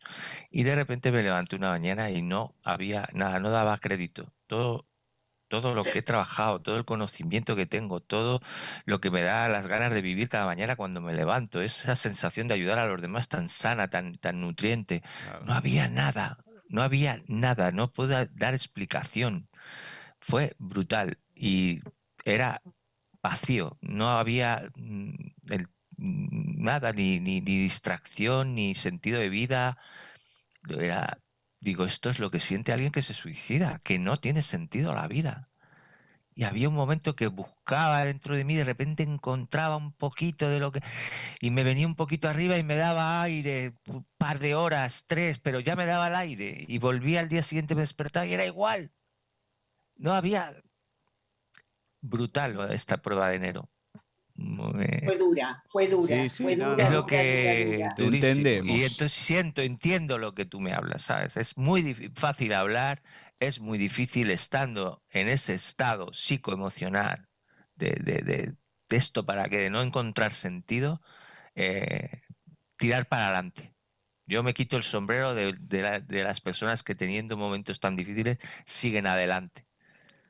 Totalmente. Es muy difícil, Mucho. es muy difícil, muy, muy difícil. sí, sí. Yo me Y acuerdo. solo me duró cuatro días. Si me dura más, no sé lo que me hubiera pasado. Y No. empecé ya a tirar para arriba. Ah, y pensé que no volvería a la misma fuerza, porque uno dice, pues si tiene que volver, volverá, si no, no, lo que sea será. Y no solo ha vuelto, sino que ha vuelto con más fuerza aún. Bueno, gracias a Dios. Sí. Una Pues sí. pregunta eh, fuera de esto. Cuando uno, por ejemplo, eh, tiene sesiones de tarot, eh, prende una velita o arma, ¿no es cierto? Arma Sí. una mise en scène para atender eh, a la persona. En tu caso, el lugar donde atiendes, ¿cómo es? Tiene mucha luz, tiene unos grandes mm, cuadros que representan bosques y que te dan una sensación de amplitud y de, y de profundidad. Muy bonito con decorado. Y luego tengo ese simbolismo, como bien indicas, ¿no? que es eh, un incienso, una, una, carta, una carta astral de lo que es la consulta del día de la, ¿sabes? Como el- la carta del trabajo, ¿no? Puesta Claro, en- claro. en un marco en color y, y enseguida, por lo menos que la primera impresión sea esa sensación, ¿no? El incienso encendido, la luz, la naturaleza. Claro. Cada uno arma su, su pequeño altar, ¿no? Su pequeño Claro, claro, como claro, claro. representación de sí mismo. ¿no? Claro, porque yo digo, en, en, en, en el, el tarot uno lo hace, pero no sabía. Sí, sí, también lo hago. Ah, lo muy hago. bien, qué lindo. Cuando qué termino lindo. la, lo que pasa es que hago el tarot de oso, que es eh, más de filosofía, ¿no? Eh, Zen, oriental. Ajá, Y lo hago al terminar la, la sesión astrológica, hago una a la, a la persona que pueda sacar cuatro cartas y, y relacionarlo como son imágenes con todo lo que acaba de vivir y siempre coincide, como volvemos a lo mismo, como todo está unido, pues hemos estado hablando de, de- del desapego, pues aparece la carta del soltar, ¿no? Que es soltar. Hemos ¿Qué estado hablando de dijiste? ta- Perdón, que no lo Oso. escuché. Tar- tarot de oso, oso Ah, zen. Sí, sí. Ah. No, si estoy aprendiendo un montón yo hoy, ¿eh? Por favor. Yo, Qué por bueno. yo no sé si Vanina, no. Yo a alguien se la escuché que las usaba. Pero claro, tenés la de Los Ángeles, tenés tanto tipo de cartas que para tantas tantas cosas. Sí. Es, es- Bueno, es una cosa Pues yo voy a que tener no- que dejaros No, porque sí, sí. tengo Sí, ahora sí, trabajo. sí. Antes de No, cerrar, más vale. antes de Tengo cerrar. que comer. No, sí, sí, sí, pero justo, mira, estaba preguntando a Ceci si cerrábamos, mirá, mirá cómo se dan Sí, las sí. cosas. Pero Sí, sí. antes de, de cerrar, la gente, ¿dónde te puede escribir? No sé si das cursos o para atender a la- a las personas, no sé si solamente ahí en Canarias y No, en otro lado. puedo- no, no, yo, yo trabajo por online también, trabajo eh, con videollamada de WhatsApp también, ¿no? En cualquier Ah, sitio, en cualquier lugar. Entonces es eh, simplemente tú ya tienes mi WhatsApp, eh, mi número y quien esté interesado lo que sea en una consulta, pues que pueda pueda llamar o, o- o comunicarse a través de WhatsApp primero para pedir la información y lo que sea. Bien, bien, bien. Está Nos escriben entonces a nuestras redes, al mail y todo, y nosotros, bueno, nos podemos en com- nos comunicamos, bueno, te preguntamos, vemos ahí cómo se da todo, bueno, hacemos la, la conexión. No hay problema, entonces lo, lo No hacemos así. La gente ya sabe, ahí nos escribe y bueno, cualquier cosa vemos para hacer el contacto con Pedro y bueno. Con el contacto ya Sí, le podemos sí. explicar el- lo que cobro, el tiempo de duración, los detalles, ¿no? Que cada persona quiera saber. Claro, para obviamente. Claro, sí, sí, sí, sí, sí. Bueno, tomar su decisión. Pedro, la verdad que me encantó. Yo creo que todo esto se da por algo. Ya te dije, tantos años de conocer al uno al otro, que José nos nombre, que nos nombre, que nos nombre. Sí, que si la ahora que han se dio- pasado dos horas y se me ha pasado volando, la No, verdad. no, no, es que es, Sí. es- es genial. Y te digo que mm, si bien uno tenía preguntas y todo, pero van saliendo naturalmente las preguntas. sí. Surgen, surgen y sí, vos lo anotás todo, pero van, van surgiendo y se va dando de una manera que, que es genial. No se da con todo el mundo, más allá que estos temas nos puedan gustar, que, que siempre ampliamos y estamos abiertos a todo este tipo de, de cuestiones en general. Así que yo te agradezco, te mira agradezco no solamente por tratarlo a José, pobrecito, que la verdad con todos los mambos que tiene, hay que tener paciencia para estar con José, hay que tener paciencia, así que te agradezco por eso, obviamente, nada, por todo el tiempo, la paciencia, y bueno, sabes que acá siempre en el programa hay lugar y con nosotros eh, para cualquier cosa contás sin ningún tipo de duda. Pues muchas gracias, un abrazo a los dos. Ha sido, me he sentido muy acogido y muy bien. Gracias. Mil gracias, mil gracias, Gracias. Pedro, por todo, por cómo sos. Fue un placer tenerte este, este tiempo con nosotros. Gracias, Ceci. Un abrazo fuerte. Dale, Un abrazo abrazo. grande. Fuerte, fuerte. Adiós. Ah, sí, ha pasado por nuestra sección de entrevistas en paisaje literario Pedro José Rullán Ferrer, astrólogo, psicoastrólogo, porque trata también con la psicología, y qué persona que acabamos de tener, qué persona con la que acabamos de hablar, sí, sí, es increíble. Ana, una maravilla, un regalo del cielo fue. Realmente. No, no, Yo estoy entre emocionada, agradecida. No, no, no. Es alguien para, para seguir hablando, para preguntarle, para... No sé, me encantó, me encantó. Y con una humildad además claro. impresionante con todo lo que sabe. No, no, No, es- no, fue es una increíble. entrevista Claro, cuando... maravillosa.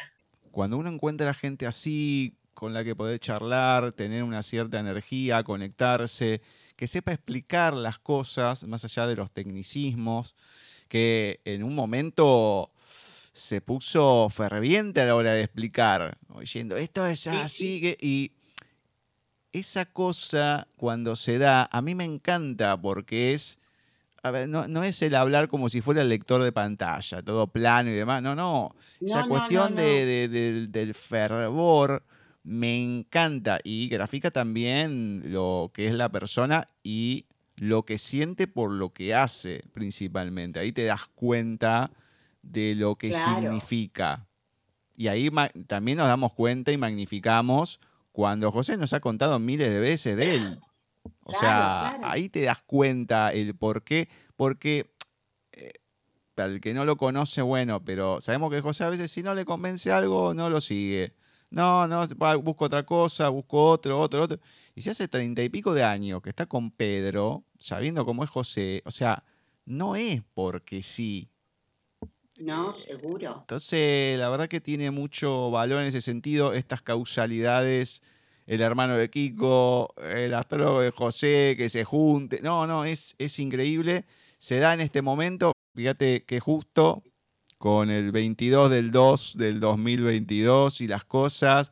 Así que bueno, veremos eh, que se vaya manifestando a lo largo de todo el año. Yo creo que lo van a seguir estirando los gobiernos y todo por muchas cosas, pero sí que se va a ir, que se va licuando seguro y bueno, la gente ya va a tener otro, la gente como ya lo tiene asentado y, y una mentalidad de manera estricta o radical, fue cambiando, así que bueno, eh, vamos a ver qué, qué pasa.